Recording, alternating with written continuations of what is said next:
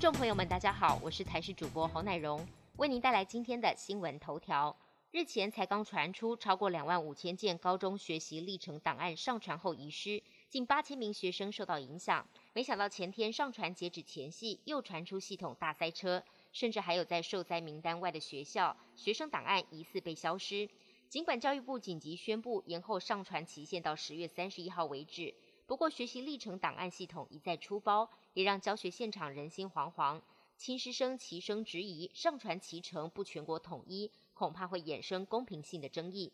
各部会配合五倍券，寄出一千两百三十六万份，总计八种加码振兴券。根据官方最新的统计数据显示，最热门的前三种加码券，包含面额一千元的国旅券、八百八十八元的农游券以及六百元的易放券，登记要参与抽签的人数都超过了一千万人。其中国旅券登记超过一千零四十六万人，农游券超过一千零三十三万人，易放券超过一千零六万人。由于登记抽签的活动持续进行中，目前已经登记动资券的人数超过了九百七十一万人，未来也有望突破一千万人次登记。中共昨天庆祝十一国庆，竟然在单日派出三十八架次军机袭扰台湾的空域，这是国防部去年开始发布攻击动态以来单日架次最高的纪录。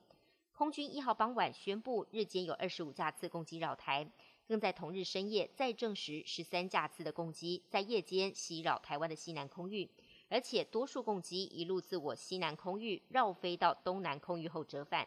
空军依照惯例派遣空中巡逻兵力应对，进行广播驱离、防空飞弹追踪监控。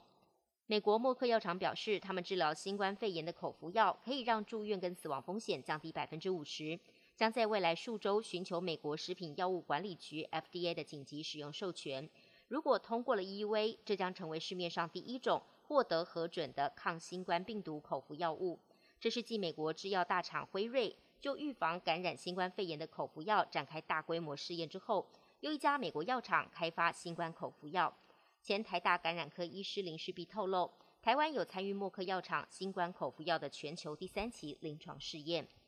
根据《华尔街日报》爆料，脸书过去三年中一直在研究旗下照片分享社交软体 IG 会如何影响几百万的年轻用户。结果发现，IG 的确会产生危害，尤其是十几岁的女孩。美国国会三十号还特别召开听证会，要求脸书承诺化解外界的疑虑。在舆论压力下，IG 儿童版日前宣布喊卡，国会持续施压 IG 取消未成年人的暗赞以及追踪数，以免科技巨擘为富不仁，罔顾社会责任。